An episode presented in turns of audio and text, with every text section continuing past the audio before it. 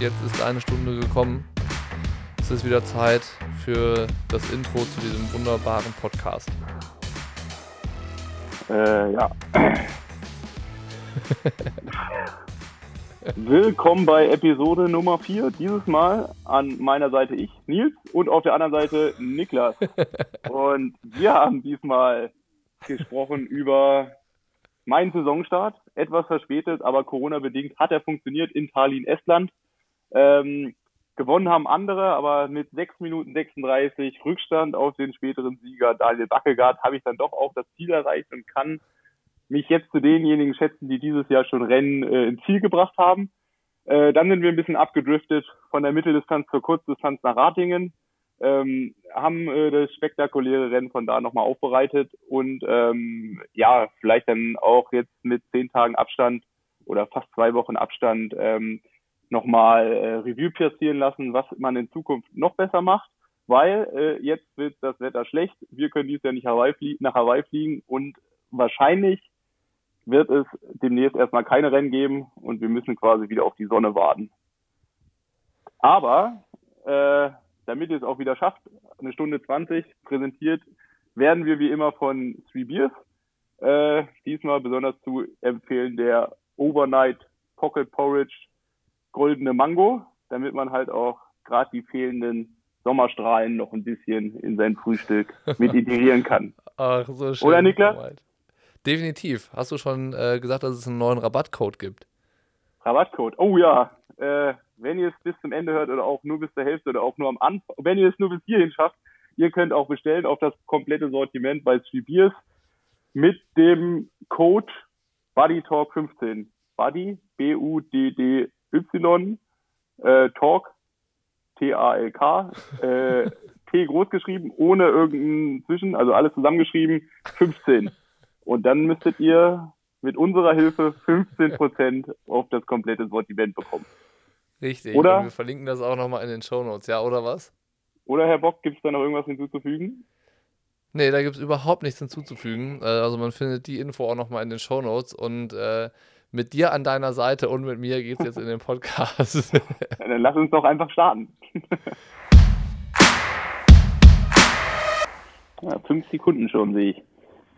ja, richtig. Und äh, beim Thema Zeit ist auch der Gesprächsstart äh, schon richtig thematisiert. Was ist ähm, oder an was denkst du bei der Zeit 6 Minuten und 36 Sekunden?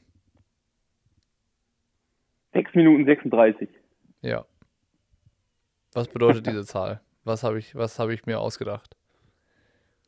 6 Minuten 36. Ich, ich könnte mir vorstellen, war das damals mein, äh, wäre ich damals 6, 37 schneller gewesen, hätte ich dann Hawaii gewonnen? Obwohl ich, ich, aber ich glaube, Sebi war noch weiter vorne, 2014. Das weiß ich gar nicht. Das Äh. kann ich gleich auch noch mal parallel nachgucken. Also ich weiß zumindest, dass wir knappe zwei Minuten zum Podium gefehlt haben. Das ist so, äh, was so omnipräsent ist. Aber wahrscheinlich sechs Minuten wäre wär schön gewesen, aber es war dann doch wahrscheinlich ein bisschen mehr. Ähm, ansonsten 6,36. Äh, nee. Kommst du nicht drauf? Also ich gucke hier gerade noch mal eben parallel deine äh, die Ergebnisse von 2014 nach und dann sage ich dir auch sofort, ähm, 6,36. was Oder war 636 das- auf sich hat. Also das kommt nicht hin. Das waren irgendwie damals 2014, wo du Sechster auf Hawaii warst, waren es irgendwie knapp ähm, acht Minuten. Also das ja, trifft ja, nicht. okay, Aber soweit. Es ist richtig, also es ist ein Zeitunterschied und zwar 6 Minuten 36 ist der Unterschied zwischen Daniel Beckegaard und die, da, also dem Sieger von deinem ersten äh, Ironman 73 Rennen oder Triathlon-Rennen dieses Jahr überhaupt und deinem sechsten Platz. Ja, jetzt will ich ja nicht klugscheißen, aber wenn wir hier schon so extrem hart die Zahlen auf den Tisch legen, ich bin sogar Fünfter geworden. Fünfter, stimmt. Ja, guck mal. Aber äh, ich sag mal, ab einem gewissen äh, Platz interessiert es ja auch eigentlich keinen mehr, ob man dann Fünfter oder Sechster wird, ne? Äh, Ja, äh, traurig, aber wahr. Ja, ähm, und ich meine jetzt äh, Nachbetrachtung, klar, 6,36 ist schon viel. Aber wenn man das Rennen eigentlich dazu gezählt hat, ich meine, der war bestimmt schneller, der war im Radfahren schneller. der war halt auch im Laufen schneller. Also es ist halt auch eine deutliche Sprache gewesen. Äh, wenn man jetzt nur von den Zahlen ausgeht, aber halt auch von dem Renngeschehen an sich selber. Ähm, ich meine, der hat halt, ja, ich meine, wie soll man das sagen? Also man sieht halt einfach, und ich meine, lässt sich ja auf alle Sportarten projizieren. Ähm, manch einer kommt halt mit so einer Situation besser zurecht wie andere. Und gerade was der Daniel Backegaard da nach dem ganzen Corona hin und her über seit einem halben Jahr, was der da aus der mehr oder weniger kalten Hose gezaubert hat, das war schon, das war schon nicht schlecht. Ich meine, ich kann es dann durchaus beurteilen, weil gerade so beim Radfahren habe ich ja gesehen, was wir fahren mussten, um nicht wirklich näher zu kommen. Beziehungsweise kann mir dann auch nur denken, was die anderen dann gefahren sind, als wir dann ein bisschen näher gekommen sind. Also ich bin ja so bei Kilometer 65, wir waren so eine Dreier-Kombo mit, äh, mit Andi Dreiz und Sebi Kienle. Und die haben, äh, die wollten dann, die wollten dann doch ein bisschen schneller nach vorne und äh, ich wollte dann, oder ich konnte dann auch nicht mehr ganz so folgen. Ähm, also das war schon krass und ich meine, dann äh, sind sie ja knapp rangekommen und dann äh, läuft er da noch so einen stabilen Halbmarathon drauf. Das war schon, äh, das war schon eine richtig gute Leistung. Ich meine, dass der Typ das kann, das weiß man ja auch. Also eigentlich ist er so ein bisschen unterm Radar bisher gewesen, weil ich meine, Hawaii hatte da ja irgendwie technische Probleme. Ähm, Aber dann trotzdem halt, irgendwie Top 15 Platz gemacht am Ende, meine ich. Ja, der ist, äh, der ist irgendwann ganz am Ende an mir vorbeigelaufen. Der hatte auch eine super schnelle Radzeit gehabt und der ist auch äh, eine super schnelle Laufzeit gehabt und der ist auch vorne mit der Gruppe mitgeschwommen. Ich meine, der hat irgendwie technische Probleme gehabt, deswegen war er so weit abgeschlagen. Und ähnliches war nämlich auch in Nizza. Da war der eigentlich auch schon Top Ten Kandidat, wurde aber dann, also, oder hat eine Top Ten Leistung in Anführungszeichen gebracht, aber wurde irgendwie disqualifiziert. Whatever. Auf jeden Fall, ähm, oder hat eine Zeitstrafe bekommen. Auf jeden Fall, ähm, es zeigt halt schon, gerade so die Leistung vom letzten Jahr, dass er direkt da wieder eigentlich weitergemacht hat. Und Voll, ähm, ja. das war schon krass soll ein ziemlich sympathischer Typ sein. Ähm, ich kannte den, oder mein erster Eindruck und Erinnerung, die ich mit dem verknüpft habe, war der Zieleinlauf in Klagenfurt, wo er irgendwie so äh, tendenziell eher aggressiv angehaucht das Zielbanner so runtergetreten hat, als er das Rennen gewonnen hat und irgendwie ähm, so ein bisschen äh, Gorilla-mäßig da ins Ziel gelaufen ist. Aber äh, der, der scheint echt ein netter, sympathischer Typ zu sein, wie ich jetzt irgendwie aus Athletenkreisen und auch da vom, vom Hep Sports Team gehört habe, äh, die den ja dann auch kurz vor dem Rennen da in Tallinn unter Vertrag genommen hatten. Äh, und auch noch super jung, ich glaube 24, wenn ich jetzt nichts Falsches erzähle. Ja, äh, kann ich bestätigen. Also der ist wirklich super nett. Also ich meine, das ist natürlich, äh, ich habe jetzt auch noch nicht so viele Stunden mit dem verbracht. Also wir sind äh, in Tali von der Pressekonferenz zusammen nach Hause gefahren, haben hier und da so ein bisschen gequatscht und das war eigentlich äh, war nett und da war auch auf jeden Fall das Alter ein Thema. Äh, da ist mir auf jeden Fall, der ist eine ganze Ecke jünger wie ich. Ja, 96er Jahrgang, habe ich gerade nachgeguckt. 24, Zehn Jahre jünger, Frau Molt. Zehn Jahre. Zehn Jahre jünger. Ja. ja. Aber wenn ich jetzt sehe, ich meine, ähm, es wird ja jetzt gerade bei Corona-Infizierten immer so ein bisschen äh, kategorisiert und da gehöre ich ja immer noch zwischen den 18- bis 34-Jährigen, ne? Aber wenn man sich schön rechnet, dann schon, ja. Ja. Nee, ähm, klar, also ich meine, man sieht dann auch, gerade durch Typen wie ihn, und ich meine, sind dann schon auch ein paar andere, ich, ich meine, der Gustav Iden, den zähle ich halt natürlich auch darunter. Ähm, es kommt halt gerade schon eine ganze Ecke von aus der Altersklasse nach, die halt auch direkt da durchstarten. Also sonst ist es ja schon so gewesen, ähm, ja, dass es wenige gab, die so extrem früh schon so erfolgreich waren, was natürlich auch so ein bisschen durch die Systeme geschuldet waren, dass viele noch ITU gemacht haben. Aber jetzt kommt so richtig was nach, was eigentlich direkt auf die Mitteldistanz äh, wechselt und dementsprechend halt auch direkt dann da abgeht. Und ähm, man muss ja auch gar nicht ganz so weit schauen. Irgendwie Freddy Funk, der ist noch ein Jahr jünger als äh, Gustav Iden und Daniel Beckegaard und hat ja auch dann Lanzarote 73 schon gewonnen. Das war zwar dann vielleicht ein bisschen abgewandelte Form, weil das Schwimmen ja ausgefallen war damals. Äh, aber trotzdem muss man so ein Ding ja auch erstmal gewinnen mit damals 22.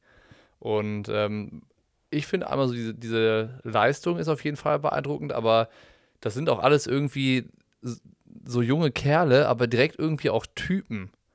So, weißt du, so nicht irgendwie welche, die jetzt so versuchen, ähm, sich erstmal anzupassen oder den Ball flach zu halten oder so, sondern die haben erstmal alle irgendwie ein großes, großes Maul, sozusagen. Aber ich finde das irgendwie ganz cool. Also ich, ich mag das, ich finde das irgendwie sympathisch.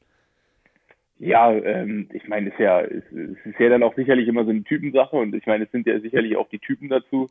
Ähm, ich ich finde es auch gut, wenn man grundsätzlich erstmal kein Geheimnis daraus macht, was man, was man, äh, was man, was man so vorhat. Ich meine, klar, es muss halt immer so man muss Leistung von anderen anerkennen können, man muss halt ähm, sich auch irgendwie gut einsortieren können, aber das können die Jungs ja. Also ich meine, sie wissen, dass sie was können und das zeigen sie dann.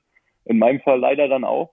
Ähm, und das bringt halt schon auch frischen Wind dann da rein. Ähm, genauso wie halt so ein Gustav Iden. Ich meine, der ist nach Rating gekommen, ähm, der hat irgendwie ein umgebautes äh, Rennrad. Die meisten hätte das schon irgendwie ein bisschen nervös gemacht. Und der kommt daher und der zweifelt halt gar nicht. Also der macht das halt einfach. Und das strahlt er halt auch aus. Und ähm, so sind die anderen beiden Jungs. Ich meine, es sind halt, gerade aus Skandinavien kommen ja gerade schon ein paar mehr. Ähm, mhm. Aber ich meine, klar, mit Fred äh, hier, hier in Deutschland und sicherlich gibt's auch noch hier und da andere, ähm, ist es so, dass das gerade so auf der Mitteldistanz so eine richtig neue Szene ähm, sich entwickelt. Weil, ähm, ich meine, muss man halt auch sagen, ich meine, die Mitteldistanz kommt dann schon eher von dem Speed und ich denke halt im ITU ist dann noch mehr Speed gefragt und das sind dann vielleicht auch so ein bisschen, ähm, ich meine, wenn wir schon über die beiden reden, sind es ja dann doch eher die Typen, die sich gerade in die Richtung nicht durchgesetzt haben oder denen das Rennformat dann so nicht gelegen hat, weil sie halt irgendwelche andere Stärken haben und die dann halt relativ früh schon die Schiene machen äh, mit Non-Drafting und dann halt da halt richtige Granaten sind. Und ähm, das ist halt, ähm, ja, das ist halt interessant. Ich meine, für mich ist es natürlich als Langdistanz, da machen die Jungs mir halt auch das Leben schwer. Ähm, aber klar, es ist natürlich, äh, ja, Konkurrenz belebt halt irgendwie auch das Geschäft. Voll, ist doch cool. Also besser irgendwie so als, äh, also dass da, weiß ich nicht, alle paar Jahre mal so ein äh, neuer Jungspund auftaucht. Ich meine, Jan Stratmann ist ja auch so einer. Das ist auch ja, also ähnliches, äh, also ähnliches. So letztes Jahr in Polen, wenn ich an das Rennen äh, zurückdenke, wo wir ja waren, ähm, ist, ist Jan ja irgendwie mit Frodo gleichzeitig aus dem Wasser geklettert und ähm, war dann vielleicht so der erste Achtungserfolg innerhalb des Rennens jedenfalls schon mal, aber der hat ja auch danach ähm, einen super stark, starken Lauf vor allen Dingen hingelegt. Also ähm, auch, glaube ich, einer, von dem man dann in den nächsten Jahren noch mal einiges hören wird und der ja auch so aus der äh, Alterskategorie irgendwie, sagen wir mal, Anfang 20 oder unter 25 kommt. Ja, es sind die, die halt, ich meine, also in dem Rennen weiß ich, ich mit dem Schwimmen, da war ich ja ein Stückchen dahinter. Was mir halt viel mehr in Erinnerung geblieben ist, dass der halt dann irgendwie so einen Halbmarathon halt irgendwie noch so wie so ein 5-Kilometer-Lauf anläuft. ja, ich dachte auch. Und, äh, ich stand ja an der Strecke und als ich das gesehen habe, dachte ich mir, uiuiui, das sieht aber richtig schnell aus. Mal gucken, wie lange das hält. Aber auch irgendwie dann bei Kilometer 19 habe ich ihn nochmal gesehen, da sah er noch genauso aus. Also das, das war schon definitiv beeindruckend. Ja, also klar. Und ich meine, das ist halt auch genau das Ding. Ich meine, dann kommst du bis fünf Kilometer, dann kommst du bis zehn, dann kommst du bis 15. Ähm, und dann laufen die Jungs halt unter 1,10 irgendwann. Äh, das ist halt schon, das ist halt schon krass. Ähm, ja, äh, was soll ich da sagen? Ne? Also ich meine, ich arbeite auch dran, dass ich da in die Richtung wieder hinkomme. Äh, aber im Großen und Ganzen ist es natürlich, denke ich, gerade so auf der 70-3-Distanz, die ja bisher immer irgendwie so ein Zwischending zwischen äh, lang und kurz war, da entwickelt sich jetzt so eine eigenständige Szene. Halt auch so hier der Rudi van Berg oder so, die machen ja, oder auch der Peter Hemmerich oder so, ich meine, die machen ja fast ausschließlich ja nur 73 Rennen. Und ich glaube, das tut insgesamt den Rennen halt schon gut, ähm, weil der Unterschied zwischen 73 und Ironman, der ist halt dann doch schon eher so, dass sich das über Jahre hinweg dann tendenziell eher ein bisschen langsamer macht. Ja. Ja, das stimmt, das stimmt. Aber ist es so, würdest du sagen, wenn du sagst, ja, du arbeitest auch daran, äh, da wieder hinzukommen, äh, ist das so möglich, wenn man halt irgendwie einmal so der, der Langdistanzler war und so da seine Stärken ja entwickelt hat über die Jahre, wie du es gerade gesagt hast, dass man dann auch vielleicht wieder so diesen einen, äh, ist einen Schritt zurück ist es ja nicht, sondern es ist ja auch eine andere Art von Fortschritt eigentlich, also auf den Unterdistanzen wieder Speed aufzunehmen oder ist es dann irgendwie eher viel zu schwierig und den Invest gar nicht wert und man fokussiert sich lieber weiterhin auf die Langdistanzgeschichte. Ja, okay. Ich meine, in meinem Fall, oder es ist ja auch grundsätzlich erstmal so eine Typensache. Ähm, und ich meine, ich bin damals ähm, habe ich mich unter anderem auf der olympischen Distanz halt auch nicht so durchgesetzt, wie ich es ganz gern gehabt hätte, weil mir halt einfach dieser Endspeed gefehlt hat. Ähm, das ist natürlich dann vorteilhafter für, äh, für, für einen Ironman an sich. Ähm, andererseits, wenn du halt der typische ITU-Athlet bist, der dann halt auch so richtig hammerharte 10 Kilometer hinten drauflaufen kann, der hat es dann wahrscheinlich schwieriger, das so auf die auf, auf den Marathon dann irgendwann zu projizieren. Ich meine, sicherlich ist alles möglich, aber es ist dann so eine Typensache. Ähm, und von mir ist es halt auch grundsätzlich so, ähm, vielleicht fehlt mir so ein bisschen die Endgeschwindigkeit und die würde sich auf dem 73 halt immer mehr auswirken wie auf der auf, auf der Langdistanz. Ähm, und in den letzten Jahren hat sich der Speed halt gerade durch so Jungs, die wir gerade angesprochen haben, schon eher in die Richtung entwickelt, dass es auch immer mehr so richtig krasse Laufentscheidungen äh, sind. Ich meine, früher, als ich so in den ersten Jahren 73-Rennen gemacht habe, da hat es halt irgendwie auch ausgereicht, eine 3,30er Schnitt hinten drauf zu laufen. Dann bist du dann als ich dann mit deiner 1,30, 1,14 rausgekommen und dann gab es halt vielleicht ein, zwei, die in den Bereichen gelaufen sind. Wenn du dazu mhm. dann noch irgendwie ein ausgeglichener Athlet warst, äh, standest du halt eigentlich immer auf dem Podium. Und jetzt ist es halt so, es gibt halt deutlich mehr Athleten, die das halt können und die das halt noch viel besser können. Ähm, und ich würde jetzt noch nicht mal sagen, dass ich nicht mehr die Leistung abrufe, die ich sie vielleicht vor drei, vier Jahren abgerufen habe, sondern es ist halt primär so, dass da einfach Jungs gekommen sind, die halt in den Bereichen halt ihre, ihre Stärken mehr haben. Ähm, mhm. Und ich muss halt einfach halt. wieder, ja, und ich muss halt einfach wieder schauen, dass ich halt meine Geschwindigkeit untenrum erhö zu erhöhen, damit ich da halt auch Stück für Stück wieder dem näher komme. Aber mein Ziel wird halt immer sein, möglichst schnell über, über den Ironman-Distanz zu kommen. Und die schnelle Unterdistanz ist quasi nur ein Nebenprodukt davon. Mhm. Hast du das Gefühl, dass äh, dadurch, dass jetzt so diese ganzen Youngster irgendwie auch noch da auf dieses Leistungsniveau gekommen sind, die Leistung, weil es kommen ja gefühlt ganz viele Junge nach. Also gerade, mir würden so spontan wahrscheinlich so fünf, sechs Jungs einfallen. Ähm, aber so gefühlt hören oben kaum Leute auf. Also es war ja vorher schon eine immense Leistungsdichte da, so auf der Mittel- und Langdistanz in Deutschland. Und äh, das wird ja jetzt nochmal brutal mehr so. Und äh, ich finde, das ist so eine, so eine echt krasse Entwicklung. Also wenn man mal so überlegt, wer in Deutschland ähm, zum, jetzt vielleicht nicht unbedingt so direkt mit dem Attribut Weltspitze, aber so zumindest mal mit den Chancen auf immer Top 5 bei den Ironman 73 Rennen weltweit an den Start zu gehen, sind das schon echt relativ viele. Ja, ich meine, klar, es wäre mal interessant, woran es jetzt wirklich liegt. Ich meine, schlussendlich, vielleicht haben sich jetzt auch einfach äh, drei, vier mehr entschieden, den Schritt halt zu gehen. Wo es dann in meinem Jahrgang, ich meine, jetzt bestes Beispiel hier in Johnny Tipp, ähm, ich glaube, der ist zwei Monate älter wie ich. Ähm, der hat vor mir angefangen, der hat halt bis jetzt Kurzdistanz gemacht. Ja. Ähm, war sicherlich da auch super erfolgreich, aber für den stand es ja nie zur Frage, irgendwie Mittel-Langdistanz gemacht, zu machen. Ähnliches ja Gregor. Ähm, und halt auch so die ganzen Altersbereiche um mich rum. Und ich meine, die anderen, die ja dann doch noch in den Bereichen waren, die haben es ja irgendwo auch probiert oder sind halt auch immer noch aktiv. Also sei es ja. ein Alex Schilling oder ein Paul Schuster oder ähm, ja, ich meine, okay, ein ganz bekannter ist ja noch der Patrick, ne? darf man das auch nicht vergessen. Ja. Ähm, aber so die nächste Generation, es war halt auch immer schon so, dass die in der Breite nie so richtig stark besetzt waren. Also ich meine, das nächste, was halt auch in der DTU, in der ITU erfolgreich gewesen ist, war damals halt auch Franz. Und der war da auch schon ähm, ja fast irgendwie so der Einzige, der so da richtig lang, lange auch dabei geblieben ist und lange halt auch Erfolg hatte. Ähm, aber dann fehlen so ein, zwei Jahrgänge aus verschiedenen Gründen. Und die, die dann jetzt nachgekommen sind, also alles so, ich will jetzt mal sagen, 95, Jahrgang 95 plus, ähm, da gibt es dann irgendwie gefühlt so viele. Und vielleicht auch durch diese ganze Entwicklung, durch Frodo, durch halt das Langdistanz auch immer, ähm, ja, schon dann irgendwie größer geworden ist. Ich meine, ich habe ich meine, muss ich ja offen sein, als ich früher angefangen habe, war es immer so, man hat es ein bisschen belächelt. Klar hatte man in seiner Trainingsgruppe auch immer jemanden, der das mal so gemacht hat, aber grundsätzlich war das immer so, oh, eigentlich ist es cooler, was wir machen. Und ich glaube mittlerweile, weil halt irgendwie auch viele Charaktere da vorne angekommen sind, die halt auch wirklich Vorbilder sind und die auch wirklich cool sind, ich, ich glaube, es fällt dann halt auch schon jemanden, der vielleicht 21, 22, 23 ist, leichter, äh, sich in der Situation auch mal auszufuchsen.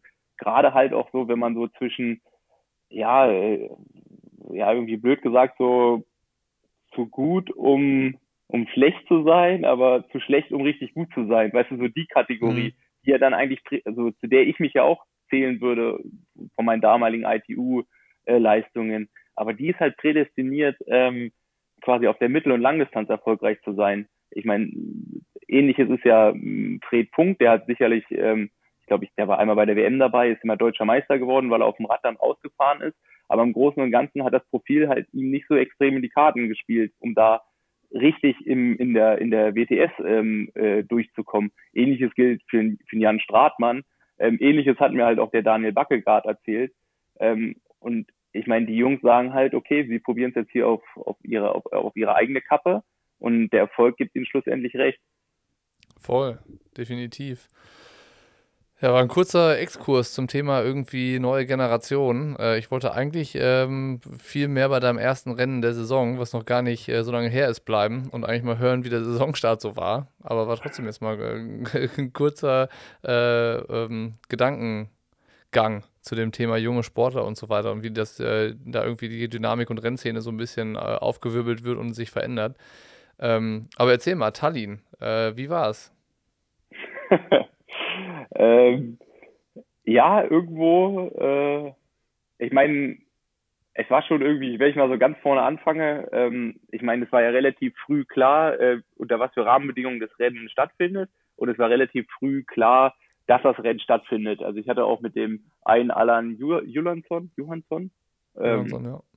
Ja, weißt du, der Typ, den man früher im La Santa kennengelernt hat, wo man mit dem Finger auf ihn gezeigt hat, hier, der kann hier die erste Stunde 400 Watt treten beim Ironman Lanzarote, der veranstaltet das mittlerweile. Der hat das, das Lanzarote, ist auch der Typ, gewonnen. Das ist Was? auch der Typ, der mal Lanzarote oder muss man Till Schenk mal fragen, welcher Ironman das war, äh, mit einem zerrissenen Einteiler gemacht hat im Schritt und dann die ganze Zeit äh, mit der Startnummer am Startnummerngürtel, am Startnummernband versucht hat, äh, sein Gemächt zu verdecken.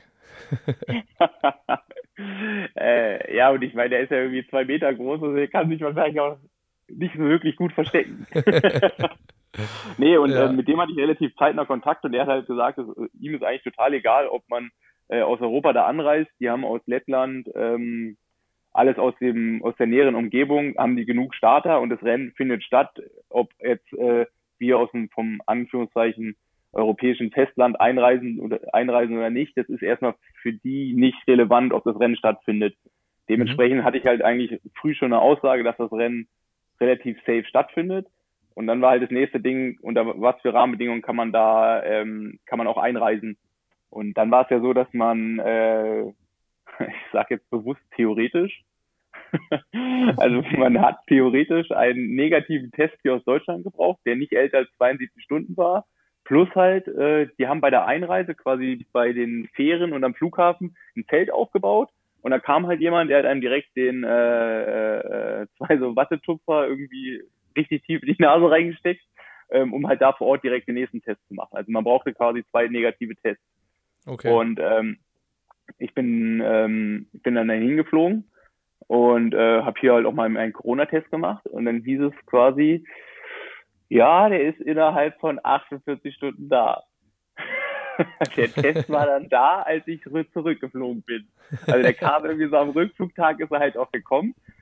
Und dementsprechend habe ich die ersten 24 Stunden der Reise mich mit jeglichen Quarantänevorschriften von Estland beschäftigt, äh, was da jetzt alles passiert und ob ich überhaupt einreisen kann. Also meine Angst war am Anfang, ich komme da hin und kann halt diesen negativen Test nicht vorzeigen und ich muss dann irgendwie am zurück. Flughafen pennen oder die schicken mich wieder nach Hause.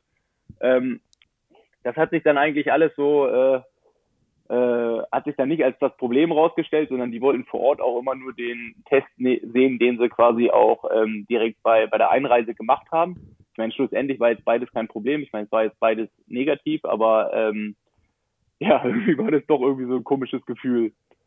Aber ähm, Estland war halt auch irgendwie speziell. Also gerade, ich meine, ich war vorher in der Schweiz, da ist Corona sicherlich auch nicht so omnipräsent, wie es vielleicht bei uns ist, sondern wird auch, oder wurde es zu dem Zeitpunkt auf jeden Fall auch ein bisschen lockerer gehandhabt, gerade was Masken etc. angeht. Ähm, aber in Estland äh, oder in Tallinn im Speziellen gab es halt irgendwie auch noch Nachtleben. Also so irgendwie, ich weiß ja, das Problem, was bei uns so da war, hat da vor Ort irgendwie gar nicht so richtig geherrscht. Sondern ja. diese ganzen Vorschriften, die waren dann, oder die ganzen ähm, Hygienegeschichten, die waren dann wirklich eigentlich nur auf die Veranstaltung so, ähm, so begrenzt. Und ich meine, das haben sie halt wirklich gut gemacht. Also du wurdest halt überall äh, hier Fieber gemessen, äh, all mögliche, all mögliche Checks und Fieber Pro, immer ein Einmann-Straßensystem.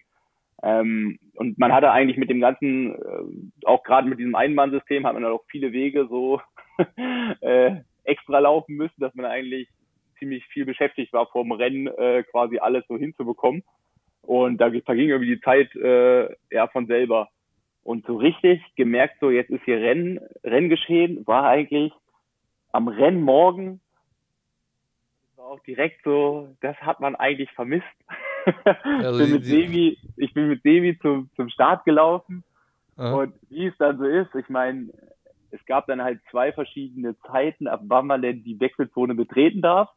Ähm, ich weiß gar nicht mehr, wie es war. Es war auf jeden Fall so, wir sind, glaube ich, um 6 Uhr 6 Uhr gestartet, 6.25 Uhr gestartet.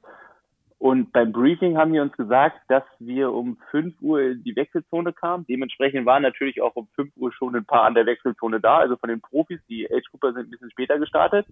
Vor Ort haben wir aber erfahren, dass die Wechselzone erst um 5.25 Uhr aufmacht. Also oh, haben das, wir, ist, das kommt immer gut an. Und man musste von da dann irgendwie noch äh, einen Kilometer weiterlaufen bis zum Schwimmstart. Und dann standest du halt da ich meine, es war halt alles vorbereitet, es, es, musste nichts mehr gemacht werden und es ging halt nur, nur, äh, es ging nur darum, quasi das Protokoll so einzuhalten. Also dass halt wirklich um 25 die, die Klappe halt aufgemacht wird. Und das hat schon so zu den ersten Unstimmigkeiten äh, geführt und äh, da gab es sicherlich auch ein paar Meinungsverschiedenheiten und Sebi als Wortführer hat da auch äh, direkt äh, äh, ja, für die nötige Vorspannung, für die nötige Vorspannung so gesorgt, dass, äh, dass es jetzt halt heute auch wirklich ernst ist. Also und Adrenalin war da. Ja, ja, Logo. Also, oder man war so direkt so dieses, okay, man ist so ein bisschen porös und, und das war halt irgendwie auch cool.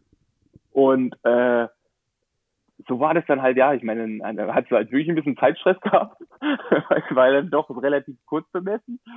Äh, und der nächste Moment war halt dann an der Startlinie, weil es war halt ein totales Chaos. Es war, äh, äh, es war so ein See, der auch nicht unbedingt für Schwimmen gemacht war. Also man konnte unter Wasser seine Hand nicht sehen. Also es war schon, schon auch ein bisschen eklig. So ein Tümpel. Ähm, aber die Bojen waren halt komplett anders gezogen wie beim ähm, wie beim Briefing, was ja auch dann irgendwie nur so halbstark über über Zoom stattgefunden hat. Ähm, und es gab ja dann Ironman 73 und Ironman Bojen. Und es wusste eigentlich so zwei Minuten vorm Start noch niemand, wo wir eigentlich hinschwimmen müssen. Und das war so der nächste Moment, wo danach ich so, ja, ja, das hat man auch vermisst. Und das nächste ist hier gleich bei, bei drei starten wir alle. nee, und das, äh, das waren eigentlich so die Momente, wo man sich gesagt hat, so, oh, krass, ey.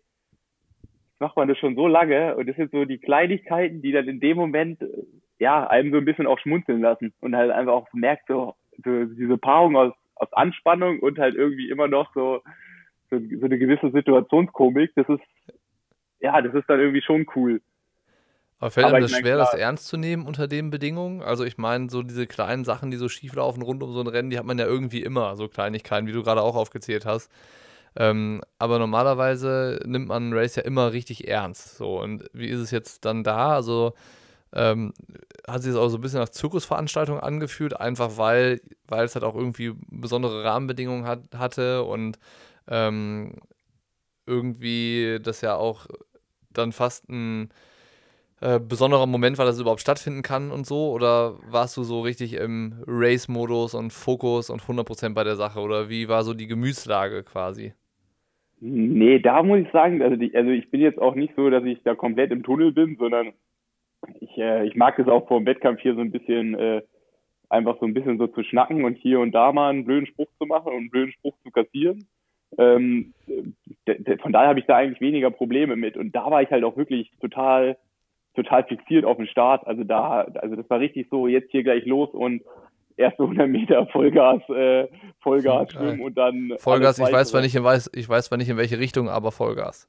Ja, ja. Äh, ich meine, also wenn man direkt schon bei dem Thema ist, das war zum Beispiel ein Rating bei mir so, da hatte ich einen kompletten Aussetzer, gerade so beim Start, weil äh, ich meine, wenn du dich noch ans Briefing erinnern kannst, da wurde ja das Startprozedere relativ klar, äh, wurde ja relativ klar äh, erklärt und äh, Äh, da gab es ja ein paar Kommunikationsprobleme, glaube ich, weil es ist ja dann schlussendlich dann doch ein bisschen anders abgelaufen, wie, wie das beim Briefing relativ klar erklärt wurde.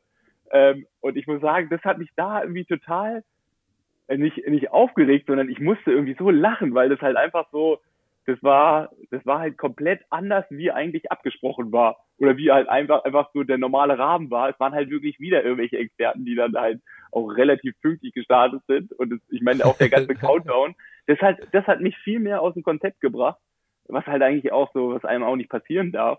Ähm, aber so in, in Tallinn war das eigentlich weniger das Problem. Ähm, da war es halt wirklich so, ähm, ich meine, ich, ich wusste, dass der Daniel gut schwimmen kann, also der Daniel Backegaard wusste halt auch, das sind meine Beine. Ähm, da war ich auch dran. Ähm, der, der ist halt einfach nur schneller geschwommen und dann war das halt so, ja, dann war das halt so ein Schwimmen. Ich meine, er war vorne weg, dann ist man hinten irgendwie so ein bisschen in der Gruppe gefangen. Ähm, in meinem Fall habe ich mich dann eigentlich 20 Minuten geärgert, dass ich mich jede, jede Woche irgendwie viermal im Schwimmtraining mehr quälen kann, wie irgendwie jetzt in der Rennsituation, wie sie halt jetzt dann auch gewesen ist. Ich meine, es bringt ja dann auch nichts, sich mehr anzustrengen und dann vielleicht vorzuschwimmen oder irgendwie probieren auf Teufel komm raus, irgendwas zu schließen. Es kostet ja in den meisten Fällen ja nur Energie und ist dann für zwei, drei Sekunden, die in der Situation jetzt erstmal nicht entscheidend gewesen sind. Von daher schwimmt man ja dann, oder ich bin dann halt so vor mich hingeschwommen ähm, und wusste halt ganz genau, okay, jetzt, äh, jetzt muss man halt irgendwie schneller Rad fahren. Und ähm, das habe ich dann auch eigentlich auch probiert. quasi aus dem Wasser gekommen, ne? mit so einer Minigruppe, glaube ich. Ja, Minigruppe, ich, äh, muss man natürlich auch mal Verhältnis zum Feld sehen. Ich weiß gar nicht, wie viele gestartet sind. Lass uns 30 Leute gewesen sein oder so. Will ich jetzt mal schätzen. So roundabout. Ja, kommt, glaube ich, kommt ungefähr hin, glaube ich, ja. Ja, also 30 Leute sind gestartet. Ich meine, der Daniel ist vorne mit, ich glaube, 1,30 so raus, 1,40. Ja. Ähm, wir waren dahinter aber schon 10. Also, ich meine, Drittel vom Feld halt. Also eigentlich ja, war schon eng zusammen, aber es hat sich relativ schnell in die Länge gezogen. Ähm, ich habe eigentlich auch ganz gut gewechselt und bis an die 13 von Kilometer 15 mir vorbeigefahren, bin ich eigentlich auch alles relativ von vorne gefahren, relativ kontrolliert noch so. Also ich, ich, ich meine, ich habe Andi halt auch schon gesehen beim, beim Rauslaufen. Ich wusste ganz genau, ich muss irgendwie so ein Tempo anschlagen, dass er jetzt auch nicht direkt an uns ranfahren darf, ohne, ohne sich weh zu tun, sondern so ein bisschen so, weißt du, so äh, blöd gesagt in meinen eigenen Bereichen fahren.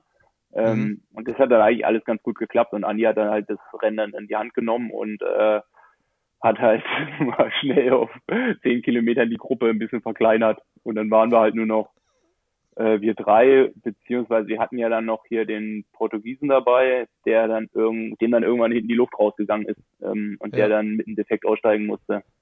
Aber Andi ähm, muss brutal fit auf dem Rad sein. Also so, ich meine, du hast es glaube ich auch erzählt und Sebi nach dem Rennen auch. Äh, und ihr, ihr musstet mit relativ angelegten Ohren wohl fahren, oder? Ja, also ich kann mich, ich kann mich an kein Rennen erinnern, wo wir wirklich mal so zusammengefahren sind. Ähm, weil, also doch Südafrika beim Ironman 2019, da ist er mhm. dann hinten raus mal vorbeigekommen und da wurde es dann auch mal zackig für, für irgendwie so eine halbe Stunde. Aber ich kann mich jetzt nicht so richtig erinnern, dass wir schon häufiger mal so richtig lang auch zusammengefahren sind. Von daher hat man dann auch so eine Person wie ihn auf dem Zeitfahrrad, bin ich blöd gesagt eigentlich noch nie so richtig hintergefahren du kannst ja dann schon dann auch bei gewissen Typen so ein bisschen, wenn du es dich von hinten anguckst, siehst du ja, was die gerade machen. Ähm, ich glaube, bei Andi, der hat zwei Attacken ja gesetzt. Die erste konnte ich noch so einigermaßen wieder dann zufahren. Bei der zweiten halt nicht, aber es sah halt nie wie Attacke aus. Es war so, der hat sich einfach hingesetzt und der hat halt einfach fest ans Pedal gedrückt, aber man hat es halt nicht im Körper gesehen. Oh, und, und, das war halt schon krass, weil ähm, ich meine, er lebt ja auch von so einem gleichmäßigen Tempo, aber das war halt auch Sacke hoch. und der hat halt 90 Kilometer mehr oder weniger von vorne gemacht. Ähm, und ich meine, wie gerade gesagt, der hat, der hat mich ja dann auch mal abgehängt, so, dann bin ich wieder rangefahren. Und der erste Moment, wo ich dann so mal so für mich selber auch Zeit hatte, mich gut zu verpflegen und auch mal also irgendwie mal kurz den Rücken durchzustrecken, war, als Sebi mal kurz vorgefahren ist. Ähm, und das war das auch war direkt. Bestimmt gerne. Ja, ja, Sebi vorne war, konnte ich mich entspannen. Nein, also, also es hört sich so, also es war halt so, ich meine, der Daniel, der war halt vorne und es war so ein Wendepunkt und dann hast du halt gesehen, boah, krass, wir haben halt, eigentlich haben wir nichts gut gemacht. Und da du gedacht, ey, es kann nicht sein, wir fahren hier wie die Bekloppten, äh, oder Andi fährt wie ein Bekloppter und wir fahren halt irgendwie hinterher. Äh, ich bin hier gerade mit Mühe und Not wieder rangekommen krass, was fackelt der da gerade vorne ab?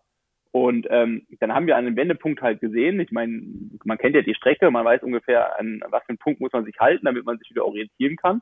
Und ich, ja, wir haben wahrscheinlich alle gehofft, dass wir eine Minute weiter näher sind. Und dann kam und kam der nicht. Und dann war es richtig so der Moment, alle haben so realisiert, okay, wir haben nichts gut gemacht. Und dann ist Sebi halt vorgefahren. Und das war so der Moment, wo ich dachte so, okay, jetzt muss ich mich hinten wieder anschneiden.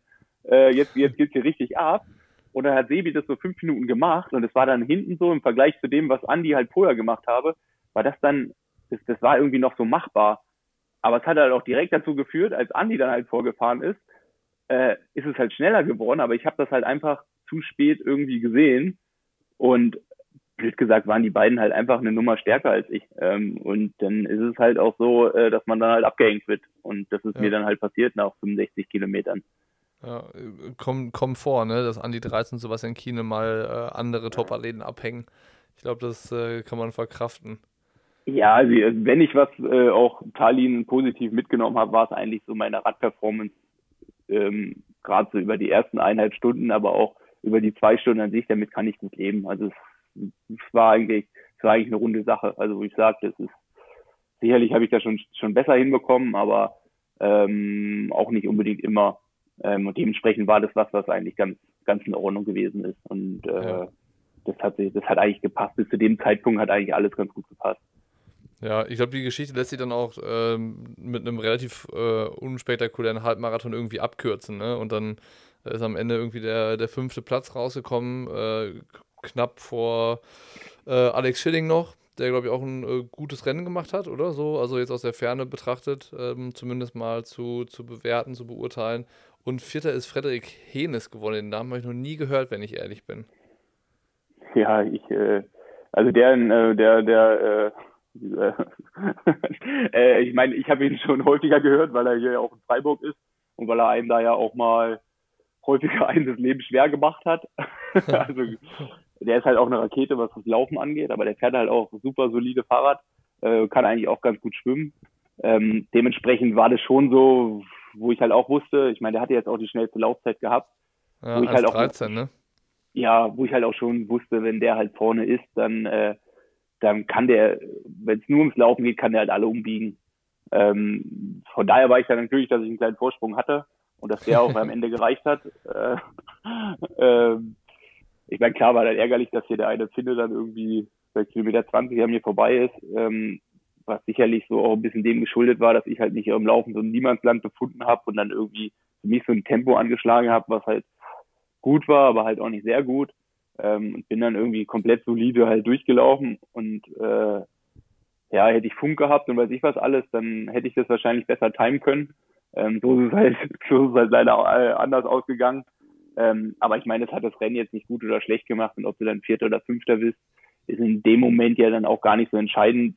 Für mich war halt einfach entscheidend, wieder ein Rennen gemacht zu haben, so diese ganze Atmosphäre zu spüren. Und was halt eigentlich noch viel geiler ist, ist halt eigentlich so dieses, es fühlt sich danach wieder wie ein Sportler, und du, ich hatte zum ersten Mal auch wieder die Gedanken, okay, ähm, wo waren meine, was habe ich gut gemacht, was habe ich schlecht gemacht, woran müssen wir arbeiten? Und es ist dann auch direkt so, ich meine, es war dann Anfang September. Damals war man ja noch, war ich auch ein bisschen euphorischer, was hier die nächsten Rennen angeht. Da war für mich klar, okay, jetzt hier äh, äh, Aix-en-Provence, was jetzt letztes Wochenende hätte sein sollen, äh, oder auch Luxemburg, da will ich das und das besser machen, das ist so das Ziel. Und man ist, da war ich halt schon euphorisch, wo ich gesagt habe, okay, solider Saisonstart, äh, sicherlich wäre es anders gekommen, wenn man sich drei, vier Monate gezielt auf dem Rennen hätte vorbereiten können. Aber es war jetzt so, wie es ist und es war halt gut. Ähm, ja. Dann war es halt danach so ein bisschen blöd, ähm, weil ähm, ja, es ist dann halt leider nicht so gekommen, wie man, wie wir uns das alle, denke ich, erhofft hätten. Ähm, es war so ein leises Aufbäumen irgendwie, ne? So ein Rennen, äh, offensichtlich scheint es irgendwie zu funktionieren und dann ist die Hoffnung wahrscheinlich sogar noch mal ein bisschen größer als vorher dass dann irgendwie die ausstehenden 73-Rennen auch stattfinden können. Und ähm, ja, wenn das dann aber direkt auch wieder im Keim erstickt wird, weil alles andere irgendwie dann doch kurzerhand wieder abgesagt wird, das ist dann irgendwie wahrscheinlich, ähm, also irgendwie so überrascht ist man ja wahrscheinlich auch nicht, aber so resigniert wahrscheinlich irgendwie, ne? Ja, also ich meine, man nimmt ja dann so relativ lange so emotionslos mit, weil jeder ja damit rechnet oder jeder zumindest die Gefahr halt irgendwie für sich schon einkalkuliert hat. Ähm, aber es war dann schon so, ich meine, vorher wurde halt alles einfach abgesagt und ich habe jetzt auch nie an selber ein Rennen gemacht und ich habe es jetzt auch nie gespürt, wieder so ein Rennen zu machen. Aber auf einmal war man wieder mittendrin und ich meine, ich hatte dann vorher schon so eine Phase, also ähm, ich meine, am Anfang, als Corona gewesen ist, ist es mir leicht gefallen zu trainieren und ich habe dann auch relativ leicht für mich neue Ziele gefunden. Ähm, aber dann hatte ich halt auch so einen Dämpfer so zwischendrin. Also so, ich habe, ähm, mein Ziel war eigentlich mal so wieder eine, eine schnelle Unterdistanz zu laufen. Hat sich dann hier angeboten, dass wir in Freiburg ähm, auch mal so eine Abtestung gemacht haben am Samstagabend.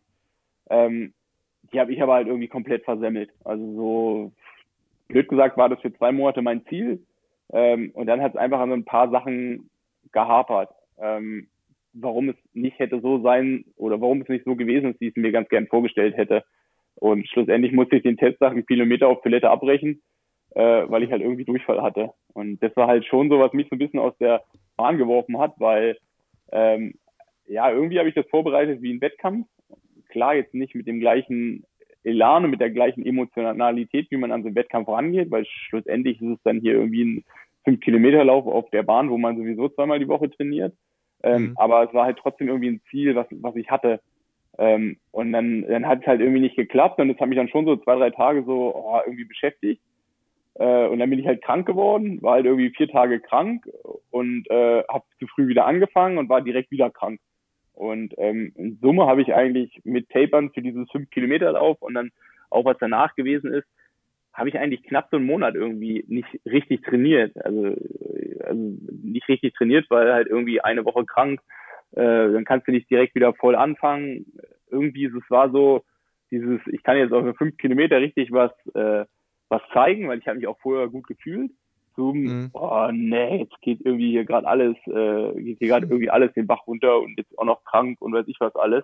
Und da mhm. war es eigentlich auch so ein zweites Aufbäumen, dass ich halt auch gesagt habe, hier schließlich Patrick und Boris und äh, der Björn war ja noch mit dabei. Ähm, und einer aus Freiburg hier, der Nico, mit dem ich hier sowieso viel trainiert habe, schließe ich mich an und wir fahren halt nach St. Moritz.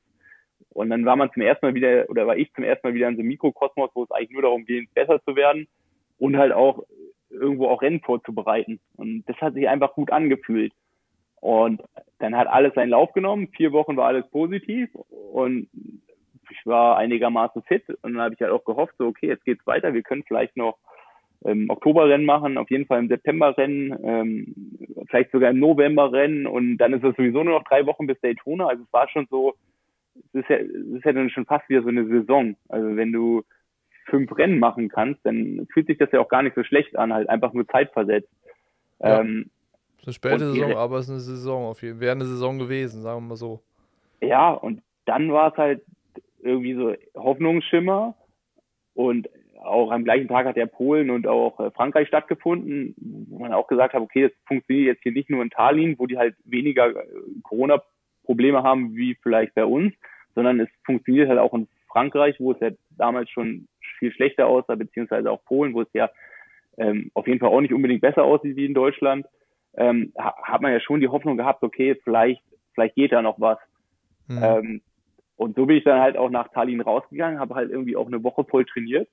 Ich bin irgendwie das erste Mal seit zwei Jahren mal wieder in einer Woche über 100 Kilometer gelaufen. Äh, habe halt auch in der ganzen Euphorie gedacht, hier, äh, ich, äh, ich muss jetzt ich muss jetzt nicht mehr so viel regenerieren, ich muss jetzt mehr trainieren, damit ich noch einen langen Atem habe, bis, weil jetzt die ganzen Rennen kommen. Ähm, und dann war Ratingen, ähm, was jetzt nur schon, oder ich glaube, Luxemburg, äh, nee, äh, Aix-en-Provence wurde ja schon in der Rating-Woche abgesagt. Dann habe ich eigentlich ja. das, was ich machen wollte, noch ein bisschen zurückgeschraubt, um halt frischer in Ratingen zu sein, was halt dann nicht so ganz geklappt hat. Dann kam Ratingen, da hat dann irgendwie gezeigt, dass ich halt nicht richtig erholt war ähm, und das Rennen so ein bisschen an mir vorbeigelaufen ist. Und dann bin ich irgendwie nach Hause gekommen, habe mich wieder aufgebäumt, habe aber halt genau, das ist, das, das hat jetzt nicht das wiedergegeben, was ich eigentlich, was ich eigentlich zurzeit drauf habe. Habe halt irgendwie trainiert, und dann hörst du, ich meine, der Wolfram, der war ja auch mal in Luxemburg, hat er gearbeitet, der Wolfram Bott. Ähm, ja.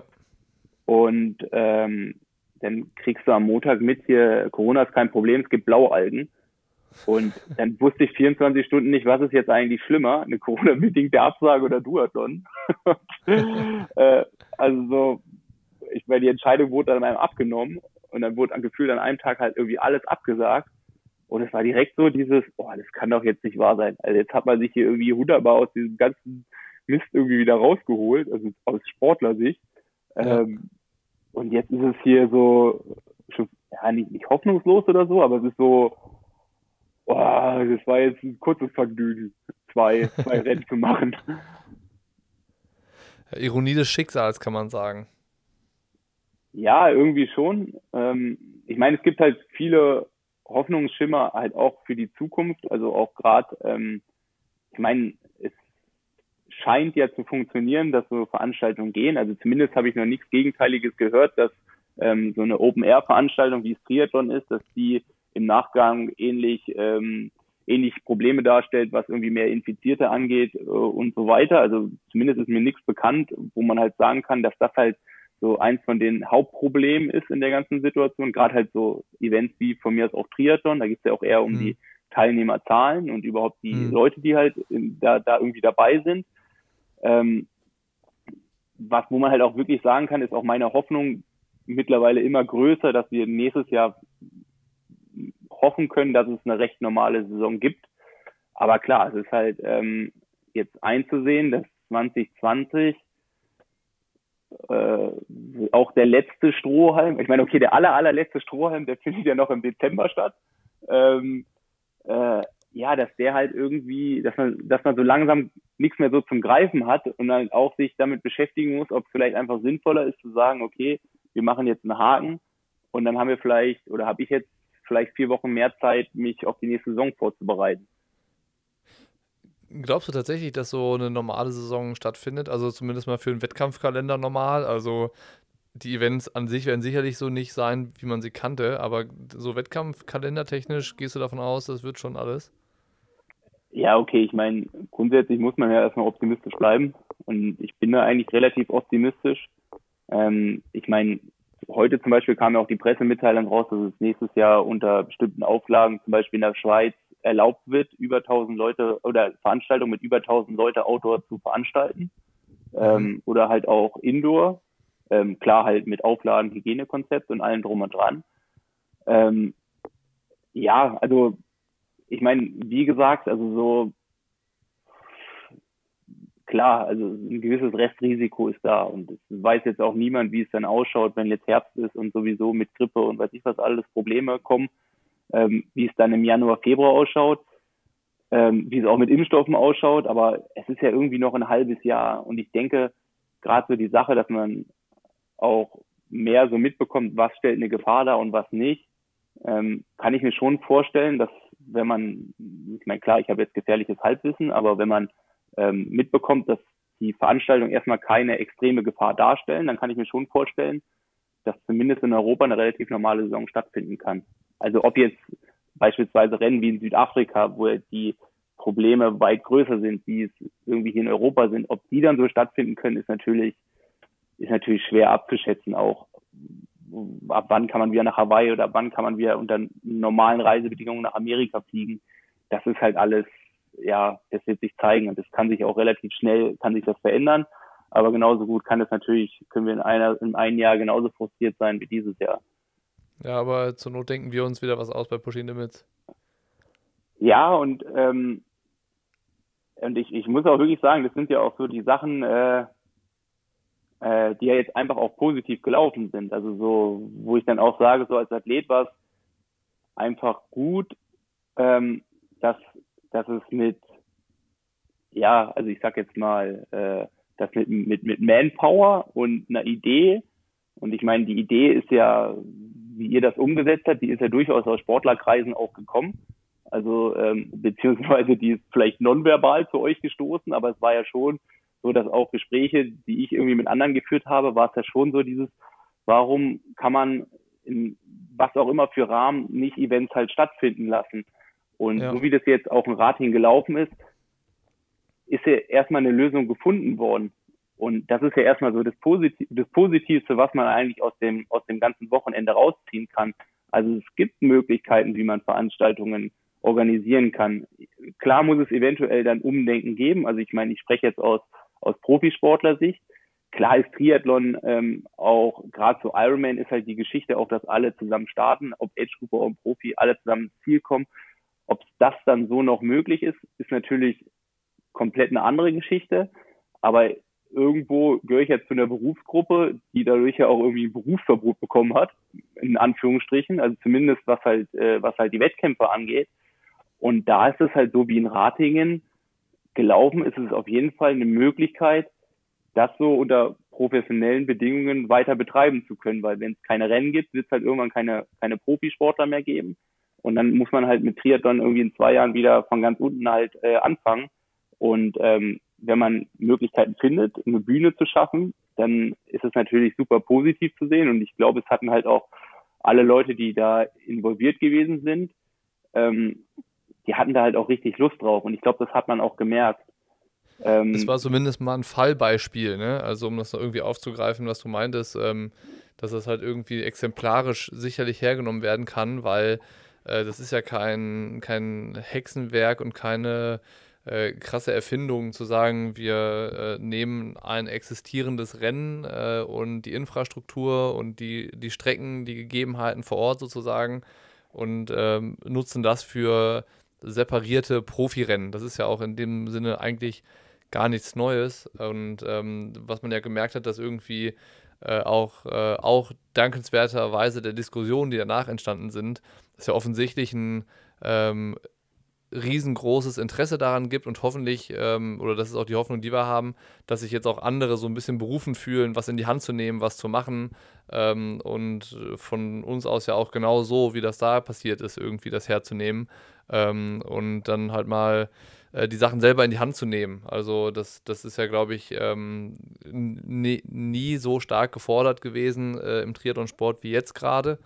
Ähm, und dass es halt möglich ist, hat das ja gezeigt. Und äh, wenn man dann irgendwie mit, ähm, weiß ich nicht, ein bisschen Enthusiasmus und äh, Leichtsinn so eine Sache angeht, dann ähm, scheint es ja auch irgendwie was zu sein, was auch, was auch in Profikreisen halt ein Interesse birgt und so. Ähm, ich meine, es ist ja äh, auch kein Geheimnis, äh, dass Patrick Dirksmeier eine Woche später ja auch nochmal ein Rennen initiiert hatte, zumindest an, eine zumindest an den Start gebracht hat, dass es hätte stattfinden können, wo wir ja auch gesagt hatten, wir begleiten das medial nochmal, wo sich dann aber keine Profis oder nicht genug Profis irgendwie zu committed haben. Ähm, das heißt irgendwie, äh, es gibt bestimmt Leute, die motiviert genug sind, was zu machen und in die Hand zu nehmen. Ähm, aber ich glaube, der letzte Schritt, dass es real, realistisch wird und ähm, umgesetzt wird und sowas, dazu bedarf es dann halt nochmal vielleicht so die eine oder andere Sache mehr. Ähm, aber am Ende, glaube ich, war es vor allem die, die, Diskussion im Anschluss, die gezeigt hat, dass das eine super gute Sache gewesen ist. Ja, Lu, also ich meine, ähm, auch wenn man so ein bisschen die Entstehungsgeschichte so dahinter kennt. Ich meine, das ist aus einer publiken WhatsApp-Gruppe entstanden. Ähm, ja, ja. Wo es ja blöd gesagt, das ist das erste Ding, äh, also ich meine, ganz angefangen, ich meine, die Idee, dass man irgendwas macht, die, oder warum es ja diese Gruppe auch mal gegeben ist, die war ja Anfang von Corona-Zeiten. Ähm, ja. Wo es dann auch einfach hieß, so, äh, es ist jetzt Corona, wir müssen trotzdem irgendwie mal was machen.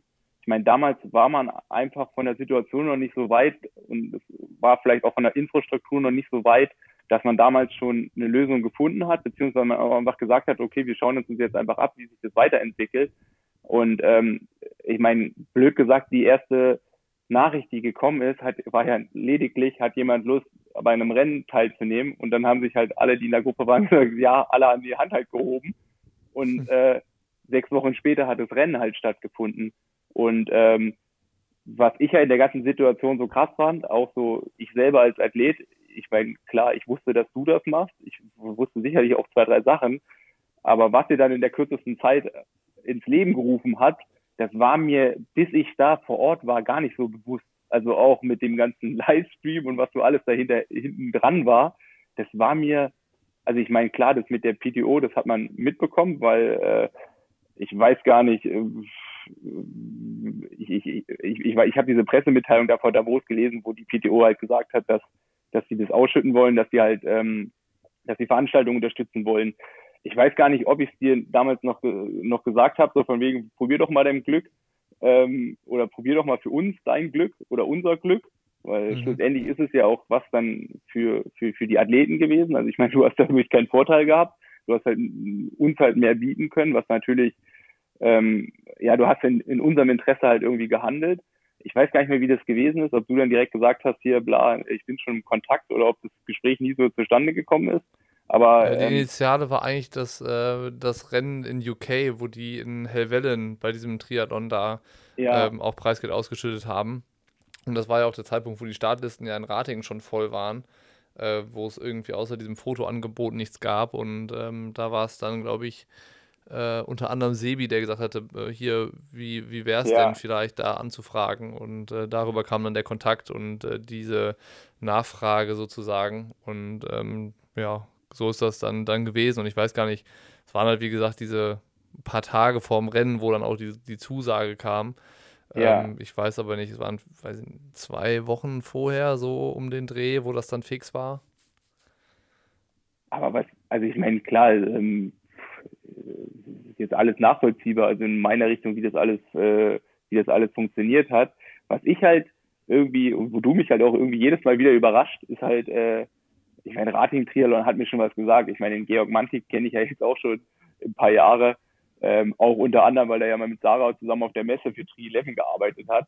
Dementsprechend ja. äh, wusste ich schon ungefähr, was da los ist. Und ich glaube, ich kannte sogar beide Schwimmbäder da schon, weil ich mit dir da irgendwann mal schwimmen war. Ähm, ja. Aber ich habe mir da jetzt auch nichts weiter bei gedacht zu, zu dem ganzen Ding. Ähm, ich fand halt dann irgendwie, ja, so Rating, hier, okay, kommen wir alle hin, machen wir irgendwie hier zu achten, irgendwie so ein Show-Event. So, so, so hat sich das eigentlich ewig lang für mich angefühlt. ja. Und dann irgendwann wird man, die Idee. Und ja, ja, also so war, und dann irgendwann, äh, irgendwann wird man dann überrascht, hier, es gibt einen Livestream und hier Gustav Wien kommt übrigens auch noch und äh, hier der und der kommt noch und dann kriegst du auf einmal hier so Dings und jetzt hier machen dir die ganzen Jungen noch irgendwie das Leben schwer.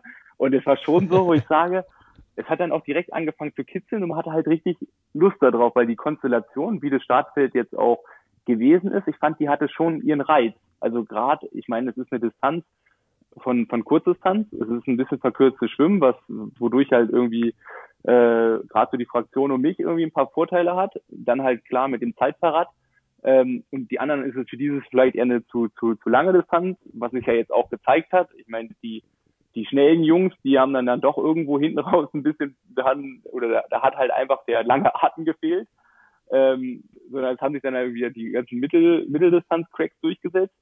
Ähm, das war schon halt irgendwie auch cool. Ich meine, ich sehe mich ja auch irgendwie, durch meine Vergangenheit bin ich immer noch super äh, interessiert, was so Kurzdistanz angeht und ich verfolge das auch noch und ich meine, ich trainiere hier am Stützpunkt, wo auch ein paar dabei sind, die da so Gas geben und gerade dann so mit dem Johnny und weiß ich wen alles, ich meine, uns verbindet ja schon irgendwie was und dann auch irgendwie in so einem Rennen dann wieder mitzumischen, mit halt irgendwie, ja, ich meine, ich will nicht sagen, dass man sich dann selber so von früher sieht, aber das ist ja durchaus so die Altersklasse, in der ich halt auch angefangen habe, war das halt schon irgendwie geil, wo ich mich im Nachgang halt auch wirklich ärgere, dass ich da, dass ich denen das Leben nicht schwerer machen konnte. Also weil es irgendwie schon einen coolen sportlichen Reiz hatte. Und Feld, so wie es gewesen ist, eigentlich seinen Reiz hatte, weil viele Sachen abgedeckt waren und halt auch im Rennen an sich relativ viel Bewegung drin war, was man ja so, wenn man so von 73 Rennen oder ähm, Ironman-Rennen ähm, jetzt unbedingt nicht so gewöhnt ist. Bei Kurzdistanz ist dann schon wieder ein anderes Extrem, weil dann siehst du ganz viele Athleten und dann wird es dann irgendwann Ausscheidungslaufen im Normalfall. Mhm. Ich meine, klar gibt's auch mal Radgruppen, die vorne äh, aktiv sind, aber so richtig, dass so es tritt ja ganz selten mal ein einzelner Athleten Erscheinung. Es ist ja immer eine Gruppe von Athleten. Äh, die ist halt mal größer und mal kleiner. Und je wie die Konstellation ist, ist es halt auch super ähm, unterschiedlich. Aber so auf der Langdistanz ist ja schon so. Ich meine, hättest du dir jetzt Tallinn mit dem Live-Ticker angeguckt, da hättest du vier Stunden, hättest du den Daniel Backegaard dir angucken können.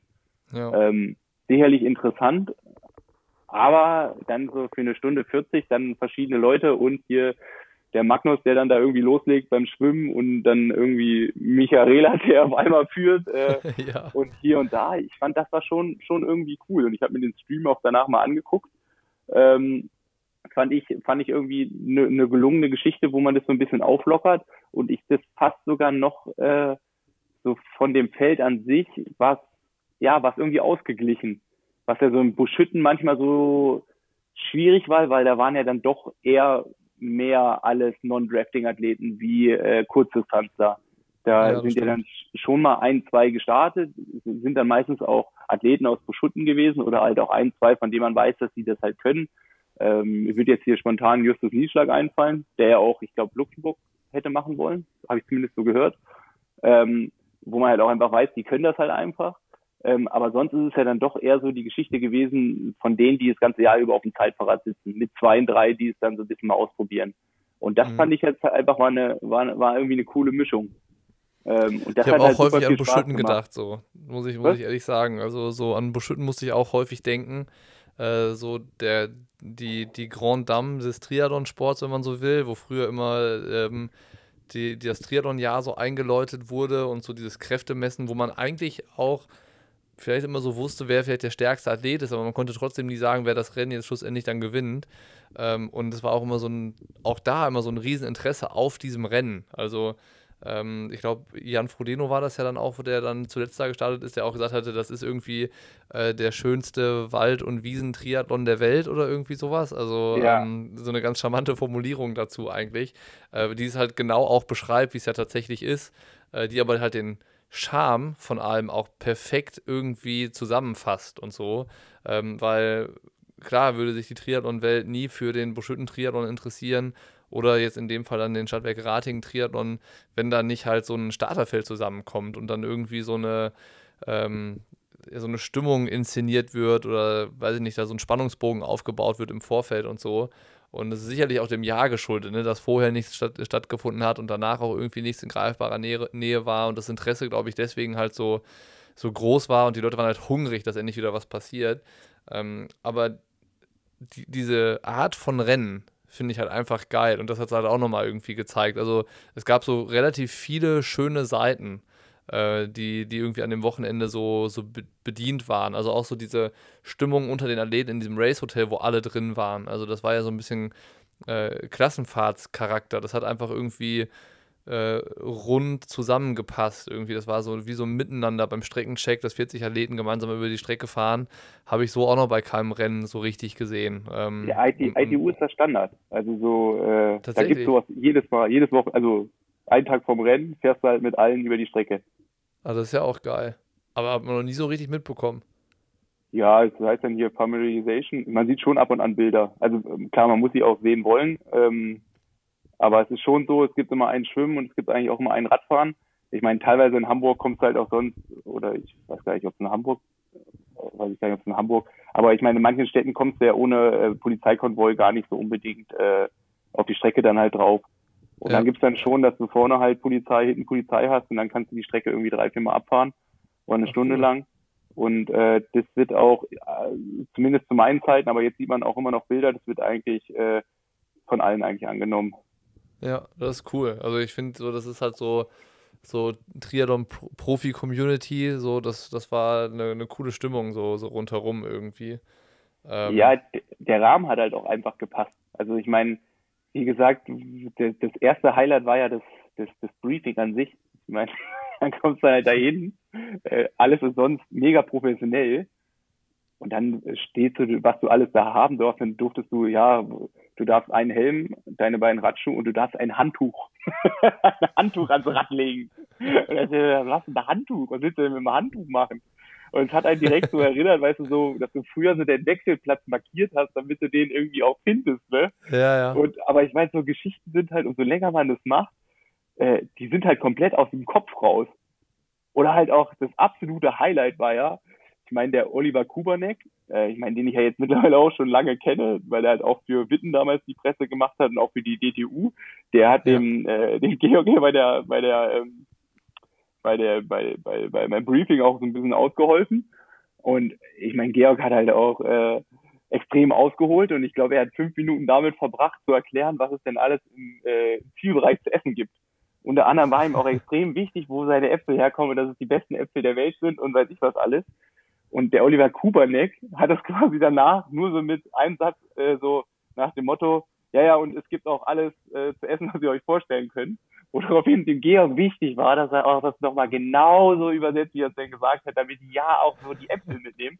Und du denkst dir so, was, der Gustav Iden sitzt da und jetzt dreht ihm hier äh, irgendjemand, der hier eine Veranstaltung hat, dreht ihm doch irgendwelche Äpfel an und weiß ich was alles. Aber es hat halt irgendwie so gepasst in diese ganze, in den ganzen Rahmen, wo es halt irgendwie auch direkt Spaß gemacht hat. Ja. Ja, irgendwie so ein bisschen was ist so, so das macht halt liebevoll irgendwie, ne? Und ich glaube, Ja. ähm, es gibt ja auch dann am Ende hundertfach so viele Veranstalter ähm, wie, wie, den, wie den Georg oder Veranstaltungen wie auch in Ratingen, anstatt diese durchgestylten Top-Events, wie dann vielleicht äh, Ironman das macht oder auch Challenge Rot ähm, das, das irgendwie macht. Ähm, aber das ist ja so nicht der wahre, der wahre Triathlon-Sport. So. Also, das ist auch der wahre Triathlon-Sport, aber eigentlich so die Basisarbeit, die findet halt woanders statt. Ne? So die, die machen halt dann eben äh, so Leute, die halt Ehrenamt betreiben, die eine Vereinsarbeit machen und leisten, die irgendwie unter der Woche arbeiten gehen, abends die, Jugendabteilung trainieren und halt so in der freien Zeit halt so ein Rennen organisieren, wo dann ähm, mal auch schnell bis zu 1000 Leute äh, dann starten können. Und äh, das ist ja auch dann irgendwie die Möglichkeit für den Triathlon-Sport tatsächlich eigentlich stattzufinden. Also die große Masse wird ja über diese Veranstaltung auch ähm, ja, durchgeschleust. Und äh, dann gibt es halt diese Flaggschiffe in Frankfurt und in Rot und Hamburg jetzt dann, äh, wo in Deutschland halt dann irgendwie ähm, ja, Leistungssport, wenn man so möchte, betrieben wird. Also in, in unterschiedlicher Abstufung natürlich irgendwie, aber die breite Masse und äh, der Triathlon-Sport lebt eigentlich irgendwie durch halt solche Sachen, wie es dann in Rating war. Und irgendwie war es auch nochmal so ein Reminder, weil äh, ich weiß nicht, die Profis, äh, du, ihr startet ja normalerweise nicht mehr bei, bei solchen Rennen, weil es gibt irgendwie keinen richtigen, triftigen Grund dafür. Also Antrittsgelder werden da nicht gezahlt, es gibt kein, keine Preisgelder, es gibt auch keine große mediale Aufmerksamkeit auf diese Rennen, äh, wo halt normalerweise irgendwie die Local Heroes dann, dann in der lokalen Presse gehighlightet werden. Ähm, aber so gesehen fand ich das auch irgendwie mal schön, so an die Basis zurückzukehren, wenn man so will.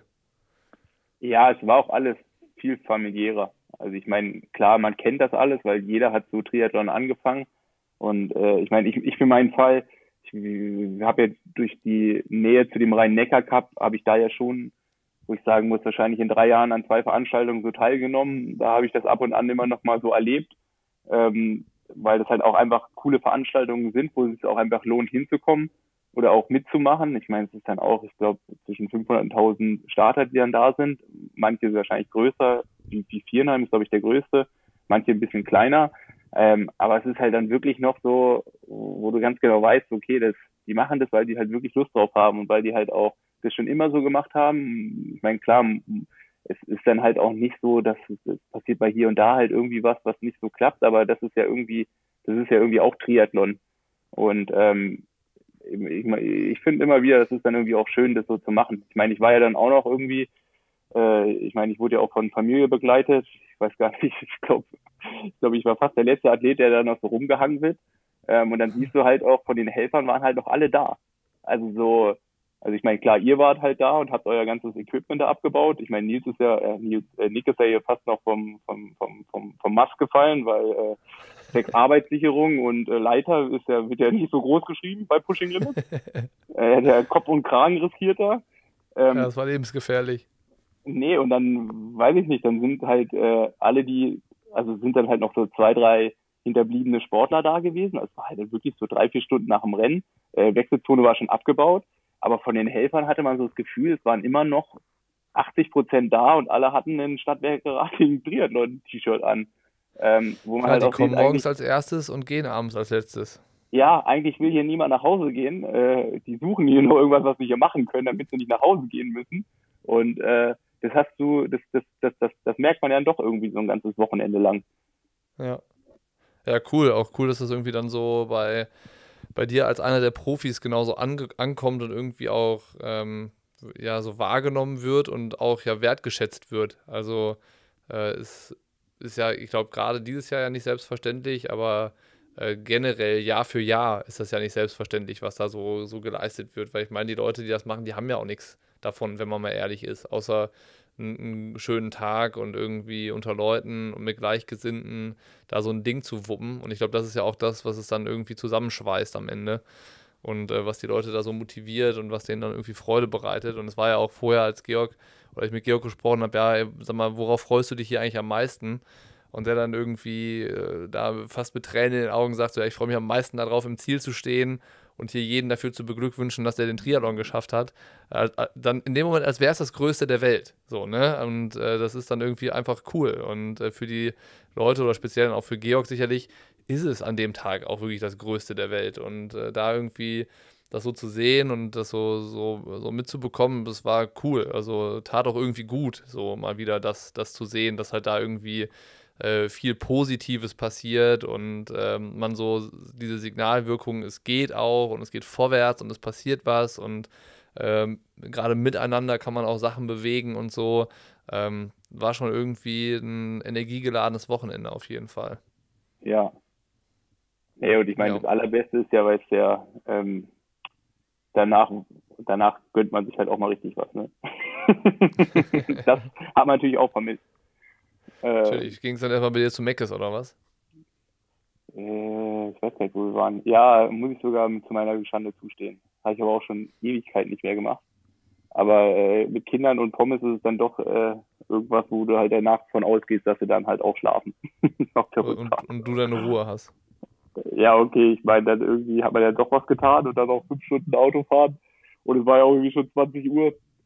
Äh, dann ist manchmal halt auch der Vorteil vom schnellen Essen.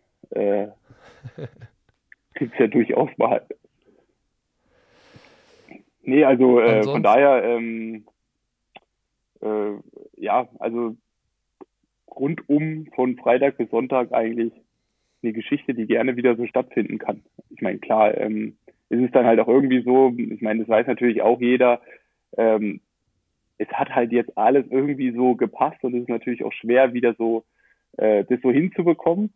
Ähm, aber ich meine, vielleicht kriegt man es ja trotzdem irgendwie einen Rahmen hin, wo man vielleicht halt wirklich Trainingsrennen, pipapo, wo man dann halt auch in gelösterer Atmosphäre irgendwie so ein Zusammenkunft von verschiedenen Sportlern hinbekommt, die sich dann halt einfach irgendwie so duellieren, ohne, äh, ohne da jetzt hier, weiß ich, ganz, ganz große Geschichten daraus zu machen. Und ich glaube, das wäre auf jeden Fall irgendwie, irgendwie irgendwas Cooles. Also, es muss ja nichts groß organisiertes sein. Ich meine, das war ja jetzt vom Rahmen war das jetzt schon, schon abartig, aber je nachdem, ich meine, warum, warum nicht irgendwie nochmal machen? Warum nicht irgendwie auch an anderen Orten?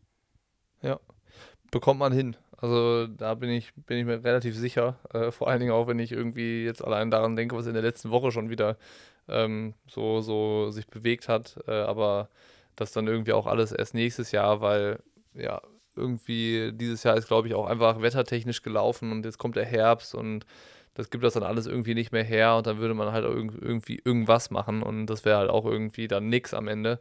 Und ähm, ich glaube, es gibt auch äh, neben den ganzen positiven Dingen bestimmt viele Sachen, die man auch anders und besser machen muss. Also es gab ja da äh, berechtigterweise ja auch Kritik irgendwie aus Profikreisen. Äh, ich meine, ich habe selten in einer Woche so viel telefoniert wie in der Rennwoche davor mit, äh, mit den Jungs, die dann auch den offenen Brief ja geschrieben haben. Ähm, ist mir auch nochmal eingefallen. Ähm, dass ich ähm, in der Rennwoche davor dem Alex nochmal geschrieben hatte, ähm, wenn ihr da was machen wollt, dann, dann macht's. Also, dass irgendwie, wenn, wenn dich halt was beschäftigt, das kenne ich ja auch von mir und äh, du das Gefühl hast, da ist irgendwas, das äh, wühlt mich auf, ähm, dann äh, bin ich ja der, der Erste, der das halt auch irgendwie kommuniziert und äh, versucht, einen Standpunkt äh, zu, klar zu machen. Und äh, bin da ja auch ein absoluter Befürworter davon. Und äh, das hatte ich dann den Jungs auch nochmal zugespielt. Ähm, beziehungsweise war so Alexa so mein, mein, mein Kommunikator, beziehungsweise der, der das dann immer so auch so weitergetragen hat irgendwie. Ähm, und das, das kam ja auch so bei uns an, dass das irgendwie alles sehr, sehr positiv war und auch danach im Rennen mit den Jungs wieder telefoniert und diesen runden Tisch dann äh, zumindest mal insofern angeleiert, dass wir da einen Termin jetzt finden müssen und äh, nochmal irgendwie ähm, darüber sprechen, was gibt es halt für Ideen und Vorschläge, um, um sowas halt weiterzuentwickeln. Äh, und ähm, das, das irgendwie zum Anlass zu nehmen, irgendwas, was, glaube ich, ein guter Start war, dann in Zukunft noch besser zu machen. Ähm, und äh, da irgendwie ähm, eigentlich durch, durchweg positiv. Ne? Also auch so, ich fand diesen, diesen äh, offenen Brief halt äh, vollkommen in Ordnung. Irgendwie, da gab es, glaube ich, andere Leute, die weniger involviert waren, die sich da viel mehr drüber aufgeregt haben. Ähm, das war, glaube ich, aber zwischen den Athleten und äh, uns irgendwie nie Thema. Also es war nie irgendwie Bad Vibes irgendwie großartig da. Ähm, was eigentlich auch, glaube ich, äh, besser, also wenn ein offener Brief irgendeine Wirkung erzielt, dann glaube ich keine bessere als äh, das, was die Jungs da daraus jetzt gemacht haben. Und äh, das fand ich eigentlich auch sehr, auch sehr positiv. Und äh, ja, von daher äh, glaube ich, gibt es so ein Momentum. Also wir sind irgendwie richtig elektrisiert gewesen danach. Also es hat sich äh, gut angefühlt und, äh, und auch irgendwie die Diskussion danach zu merken, es ist ein großes Interesse da an dem, was man gemacht hat. Ähm, und äh, dann natürlich auch im Wissen, dass man nicht alles richtig machen äh, kann und konnte beim ersten Mal, ähm, ist dann auch irgendwie so dann äh, alles alles in Ordnung am Ende. Und äh, das hat aber auch dazu geführt, dass wir halt direkt weitergemacht haben irgendwie. Also es war nicht so, dass wir es abgehakt haben und gesagt haben, so jetzt machen wir den Kopf aus und äh, lassen mal diese Race-Geschichte irgendwie sacken.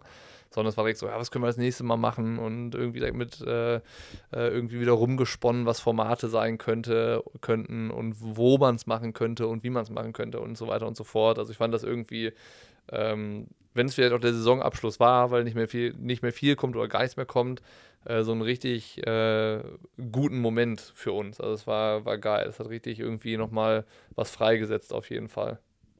Ja, klar. Also ich denke, ähm, das Positive überwiegt erstmal. Klar, es ist halt immer ähm, schwierig, alle unter einen Hut zu bekommen. Und ich kann das auch aus Athletensicht äh, hundertprozentig nachvollziehen, wenn man, ähm, wenn man dann halt, äh, blöd gesagt, halt nicht Teil von dem Ganzen sein äh, kann ähm, ich meine, es hat sicherlich vielfältige, vielfältige Gründe. Ich glaube, es war aber auf jeden Fall nicht die Intention von allen Beteiligten, inklusive auch von den Athleten, die da waren, irgendjemanden nicht mitmachen zu lassen. Also ich glaube, das muss man mal relativ klar formulieren. Also es war ja nicht so, dass man gesagt hat, okay, man grenzt irgendwelche Athleten aus, sondern die Intention war halt irgendwie dahinter, aus dem, was wir haben, machen wir das, wollen wir das Maximum rausholen in der Kürze der Würze. Und ähm, klar bleiben immer Sachen hinten drunter und klar ist es irgendwie auch wichtig, über alles so zu sprechen. Ich meine, allen kann man sowieso nicht recht machen. Also es wird immer Leute geben, die irgendwo nicht starten können, warum auch immer nicht. Ähm, muss man auch nicht schöner reden, wie es ist. Aber ich denke auf jeden Fall, es ist, es ist gut, dass man sich da gemeldet hat. Ähm, und äh, ja, ähm, wäre ja auch für dich langweilig, wenn du jetzt nichts besser machen könntest. ja, so ist es, ja. Ja, Nee, das, das ist genauso wie du sagst. Also äh, ich glaube, äh, wenn einer sich mit dem Ansatz motivieren würde, jetzt irgendwas zu machen, um, ein, um andere auszugrenzen oder andere nicht dran teilhaben zu lassen, äh, dann ist man irgendwie schief gewickelt. So, ne? Dann ist irgendwie, glaube ich, grundsätzlich irgendwas falsch. Und ähm, das ist ja, wie du es gesagt hast, irgendwie überhaupt nicht äh, Thema. Also äh, beziehungsweise nicht so gemeint. Und ich glaube, das haben wir aber auch in den ganz vielen Telefonaten und im Austausch einfach auch äh, auf einen Standpunkt gebracht, der halt äh, logisch ist. Ich meine, äh, Kalle, Alex, Ritti, das sind ja so auch die, die dann äh, sicherlich immer irgendwie in dem Kontext da ja auch, ähm, auch, auch Stellung bezogen haben, irgendwie. Äh, man kennt sich ja auch viel zu lange. Also so, so ist es ja. Man kennt sich ja eh im Triathlon äh, mit jedem so, so gut und persönlich, ähm, dass es ja äh, lächerlich ist, also äh, oder, oder eine Farce ist, äh, wenn man, wenn man da irgendwie eine andere äh, Denkweise irgendwie unterstellt oder ähm, vermutet oder mutmaßt oder wie auch immer. Aber ja, ähm, verhindern wird man es auch nicht können. Von daher ist es, glaube ich, dazu auch einfach so alles gesagt. Und da gilt es einfach, das, das Gute mitzunehmen und äh, daraus vielleicht noch was Besseres zu machen. Und äh, ich denke, auf dem Weg sind wir, den haben wir irgendwie direkt eingeschlagen am Sonntagabend noch. Äh, und, Wie habt ihr, ähm, äh, da, habt ihr was getrunken oder was? ja, ganz viel Wasser. Achso, ja, ja. Und dann hattet ihr mega gute Ideen. Ja, du kriegst einfach eine trockene Kehle. Wenn du so lange so einen Livestream da äh, betonen musst, dann äh, brennt der Hals irgendwann, weißt du, da musst du einfach spülen. Ich habe den, hab den stumm gehört. Ich, ich hab dir geredet. ja, es war auch besser so. Also, ja. Immer wenn du da warst, habe ich stumm. Nick kann ich ja irgendwie noch ja, was genau. sagen. Den kenne ich noch nicht ganz so lang wie dich, aber äh, kann nicht, ich kann schon anhand von den Lippen mir denken, was du, äh, was du gerade sagen willst. Ich glaube, es ist Zeit, Schluss zu machen. Mit mir. Also nicht ist unsere Beziehung zu beenden, sondern den Podcast. Ja, gerne. Äh, also ich habe auch äh, alles, was ich sagen will, will ich erst in der nächsten Episode dann sagen. Dementsprechend äh, können wir können wir das Ding beenden. Okay, dann verabschieden wir uns. Ich sag Tschüss. Ja, auch nee, ich muss jetzt hier noch mein, ähm, mein, mein, mein Porridge aufessen. Ich habe jetzt hier vor Ja, lauter musst- Rederei noch gar nicht, noch gar nicht angefangen hier mit zu essen. Also jetzt habe ich den ganzen über Nacht mein Overnight Oats in den Kühlschrank gepackt und jetzt äh, hüpfen mir Three Beers hier aus der aus der Schüssel. Aber ich meine, es ist ja nicht aller Tage Abend. Ne? Dann äh, darfst du dich jetzt auch verabschieden und dann äh, ist quasi der Podcast zu Ende und du darfst danach noch das Intro ansprechen. Sehr gerne. In dem Sinne, vielen Dank fürs Zuhören und bis zum nächsten Mal.